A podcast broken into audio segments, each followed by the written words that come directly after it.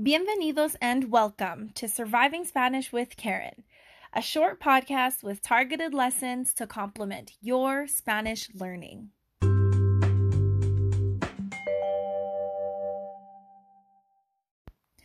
This week, we're going to look at the numbers from 32 to 60 and telling time in Spanish. We're going to learn about how not everything has an equivalent in a foreign language and you're going to learn about El Salvador. Now, first off, I just want to let you guys know that I'm super excited because this podcast is now available on Apple Music. So you can find me on Apple Music or Spotify or Google Play Music, any of these works. If you can give me a rating and subscribe to the podcast, that also helps the podcast grow and it'll keep more and more lessons coming. Now, what do you know about equivalency? Equivalency, or something that is equal, is the same. But in language, not everything has an equivalent. When you're learning a language that comes from the same roots, for example, Spanish and Romanian or Spanish and Italian, you're more likely to find equivalents for vocabulary and, and even many sayings. But there will still be things that have no equivalents. Now, when you're learning Spanish or Italian or Chinese and your first language is English, you will definitely encounter many situations where there just is no equivalent. I'll give you the specific example of the word cranberry. So, when I went to live in Spain, I went on the search for cranberry juice after my first visit at the grocery store, I was shocked, one, that they had no Canada Dry ginger ale, but absolutely puzzled when I couldn't find cranberry juice.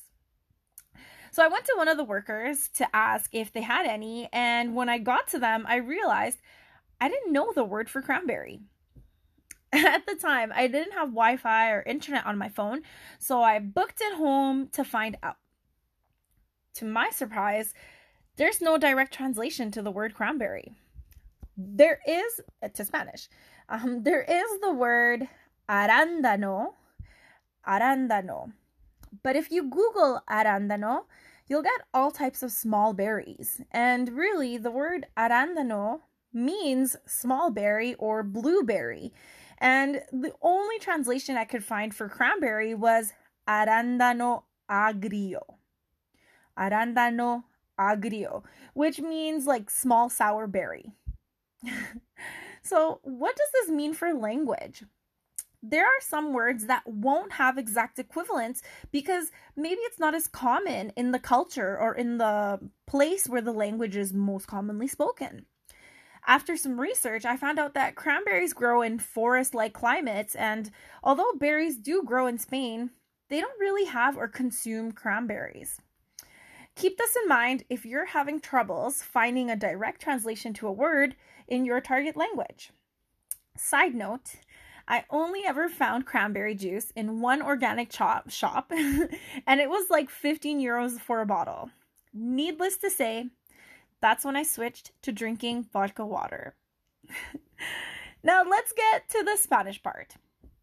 In last week's episode, we covered the months of the year and the numbers from 0 to 31. This week, we're going to look at the numbers 32 to 60, and you're going to learn how to tell the time in Spanish. Let's start off with some clues on remembering the numbers. So, with the numbers in Spanish above 20, we say the 10th, so like 20, 30, 40, um, and plus the word and and then the number or the ones. So it sounds like this in Spanish. It'll say veintiuno. Veinte being like 20, y uno and one. Veintiuno, 21. We say treinta y uno, cuarenta y uno. But like in English, we wouldn't pause in the middle of the number. So we wouldn't say, for example, 4T9 and in Spanish, we would never say cuarenta y uno. Instead, we kind of mash it all together, and the Y either connects itself to the first word or the following word. So we get numbers like cuarenta uno. Notice the Y sticks to the uno. Cuarenta uno, Cuarenta uno. Or we get words like cuarenta y ocho. Cuarenta y ocho. Cuarenta y ocho. So the Y will stick to kind of that first sound. Cuarenta y ocho. Cincuenta y dos. Treinta y uno. You'll get a chance to repeat all the numbers from 32 to 60 in a couple of minutes. Now let's look at telling the time. The question of what time is it in Spanish is ¿Qué hora es? ¿Qué hora es? ¿Qué hora es? What time is it? In Spanish, telling the time gets divided into two sections. We use one phrase to tell people the time if it's one o'clock, and we use another phrase to tell people the time if it's any other time other than one o'clock. Why does this happen? In Spanish, one is considered singular. So our phrase to answer the question, ¿Qué hora es? would be es la una y plus the minutes. Note, when telling time in Spanish, we say the hour, the word and, plus the minutes. So, ¿qué hora es? Es la una y diez. ¿Qué hora es? Es la una y cincuenta. It's 1.50. If the time is anything but one o'clock, we use the phrase son las, which is plural. But beware, the question stays the same. We would still hear ¿Qué hora es? But the answer would be Son las cinco y quince. It's 5.15. ¿Qué hora es? Son las doce y veinte. It's 12.20. Now, if you want more material on this and telling time, send me a DM on Instagram. My tag is at Spanish with Karen, and I can direct you to a bunch of worksheets and websites that I've used with other students.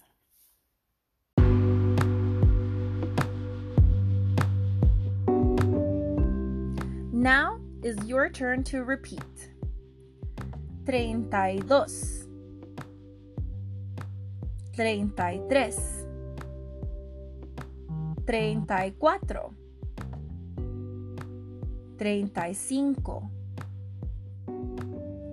treinta y seis, treinta y siete, treinta y ocho,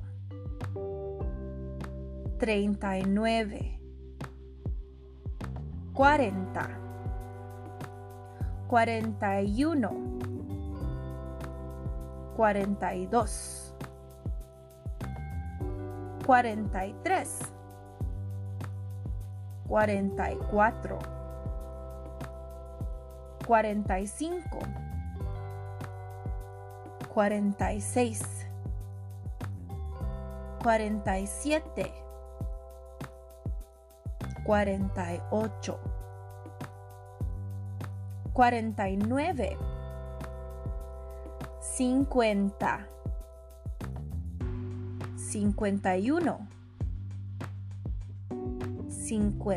dos, cuarenta y tres. cuarenta y cuatro, cuarenta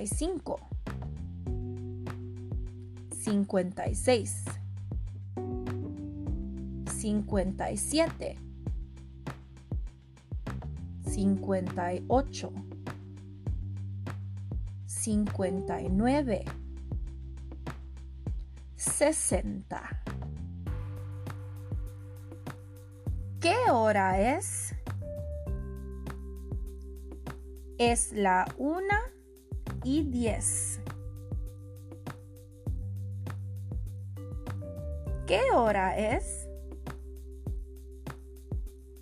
Es la una y cincuenta.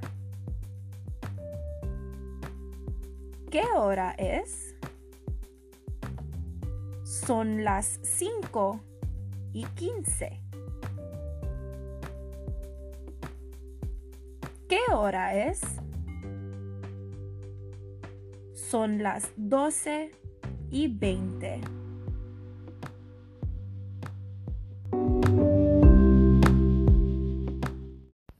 Hablemos sobre El Salvador. Let's talk about El Salvador. So, the words El Salvador literally mean the Savior, referring to Jesus. All throughout El Salvador, you see statues of Jesus, and there's one very tall statue, which is about 59 feet or 18 meters high, in the capital of El Salvador, San Salvador. Yes, the capital of El Salvador is San Salvador. Now, El Salvador is the smallest country in Central America, but it is a mighty one. You can cross El Salvador in five to six hours from east to west and about four hours from north to south. Interestingly enough, it's very tiny, but it has a population of over 6.5 million people. Now, the population density of El Salvador is insane at a whopping 313 people per square kilometer or 785 people per square mile. If you're not sure what population density means, is it's how many people live within a square kilometer or mile. To put this into perspective, I looked up the US and Canada's population density. In Canada, the population density is 4 people per kilometer or 11 per mile. And in the US, it's about 35 people per square kilometer or 94 people per mile. So, El Salvador is packed with people. Not only that, but there are over 2.4 million Salvadorians living in the United States, and it's estimated that there's an additional 3 million Salvadorians living outside of El Salvador, making it about 5 to 6 million people living outside of the country. Now let's talk about the beauties of mi pulgarcito, as many Salvadorians refer to the country, which means the pinky or my pinky. If you're wondering where that came from, um, since El Salvador is the smallest of the five Central American countries, it's called the pinky of Central America. Mi pulgarcito. Anyways, back to the beauties of mi pulgarcito. First, I have to mention the amazing beaches of El Salvador. If you're looking for something calm, you can go to El Cuco or Costa del Sol. But if you're a surfer, you'll love the high and mighty waves of beaches like Punta Roca or Playa El Tunco. I've read in a couple of places that they are the best surfing beaches in Central America, but I might be biased.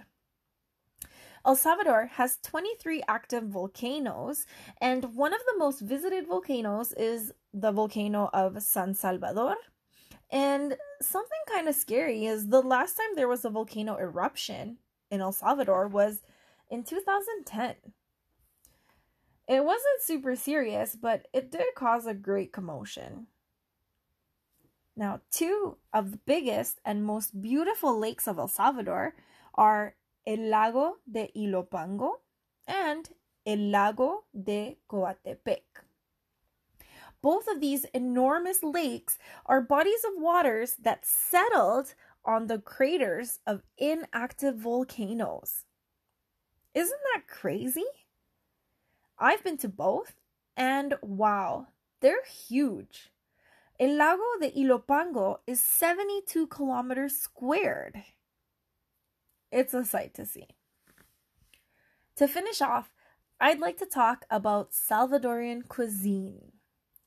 Two famous dishes of El Salvador are yuca and pupusas. Yuca is known in English as cassava, and it's commonly eaten with curtido, which is like fermented cabbage, similar to horseradish, but better, with tomato sauce and either pescaditos or chicharrones, which are like little fish or pork rinds. Now, pupusas are a story to tell. If you've never had them, you've got to try them. They're made with corn flour and handcrafted individually in such a careful but soft way that you get a tortilla on the outside stuffed with your preference. The most common pupusas are made revueltas, which means mixed. The revueltas have pork and cheese, while there are many other flavors that you can order. My favorite flavors are queso y loroco, which is cheese, and loroco, which is like a small plant that adds a delicious flavor. And that's the one that I asked my mom to cook for me. So, this week you learned about the numbers from 32 to 60 and how to tell time in Spanish. We discussed about how not everything has an equivalent in a foreign language, and you learned a lot about El Salvador. Now, if you get a chance, I'd love if you could subscribe to this podcast and share it with anyone you know who you think will like it. And if you can give me a five star rating, I would really appreciate it. Lo aprecio muchísimo. And as always, I'll see you next week. Nos vemos la próxima semana.